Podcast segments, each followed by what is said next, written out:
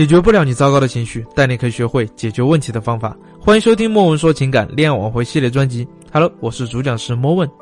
你知道为什么你在拼命的去挽回前任，然后前任就是不回头吗？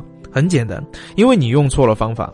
你得对症下药才管用，对吧？我们在去挽回前任的时候呢，用的最多的、最错误的方式有哪些呢？比如说，第一个就是跪舔嘛，对不对？我跟你说，你的道歉并不能从本质上去解决问题。顶多就是缓和一下你和对方的关系，你的保证对于对方来说呢，也没有任何意义，因为他比你更清楚你是什么人，对吧？而且呢，跪舔只会去贬低你的价值，去暴露出你的需求感和你的无能，更让对方瞧不起。还有一个误区是什么？就是断联吧，治标不治本。很多人说啊，断联可以让对方去忘掉矛盾，我跟你说，很多时候对方就连你也一起淡忘了。矛盾是用来解决的，不是用来回避的。有矛盾，这是一个客观事实。你不能说通过断联等这个矛盾自己掉河里淹死，对吧？那是不可能的。那正确的挽回方法是什么？我跟你说，第一个，你得去找出问题。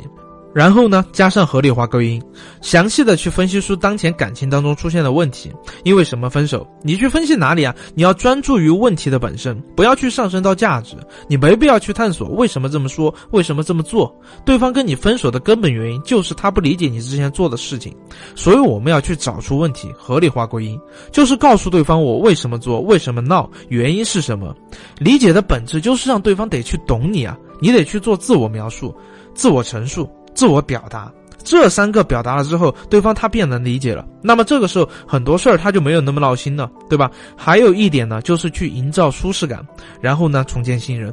你给对方提供一个什么样的情绪，对方就会反馈给你一个什么样的情绪。谈恋爱的时候为什么分手？你老是给对方提供负面情绪，对方给你回复了，那不就是负面情绪吗？对吧？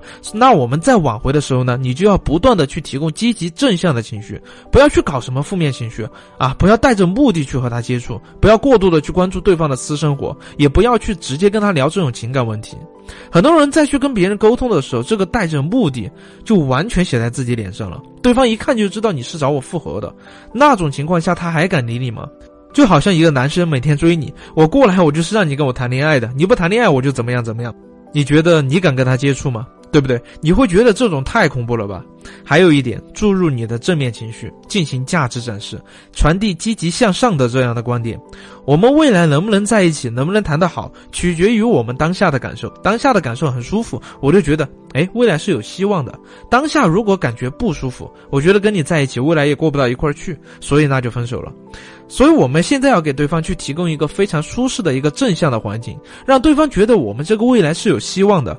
你要学会在这个过程当中打破他现在对你之前的这种固有的认知，就是让他对你放下戒备，因为他之前跟你相处了很久，你有一个固定的认知，这叫什么？这叫记忆。我们要做一个记忆的重塑，用新的记忆去替代你在他脑海里面旧的记忆就 OK 了。人是会遗忘的，但前提是什么？你得有一个新的东西去替代他呀。好了，今天的内容就到这里了。如果你在情感路上呢遇到了自己无法解决的问题，也可以关注我们的微信公众号，大写的字母 C D 加清新心理，即可获得一次资深情感老师的免费咨询。我是莫问，我们下期见。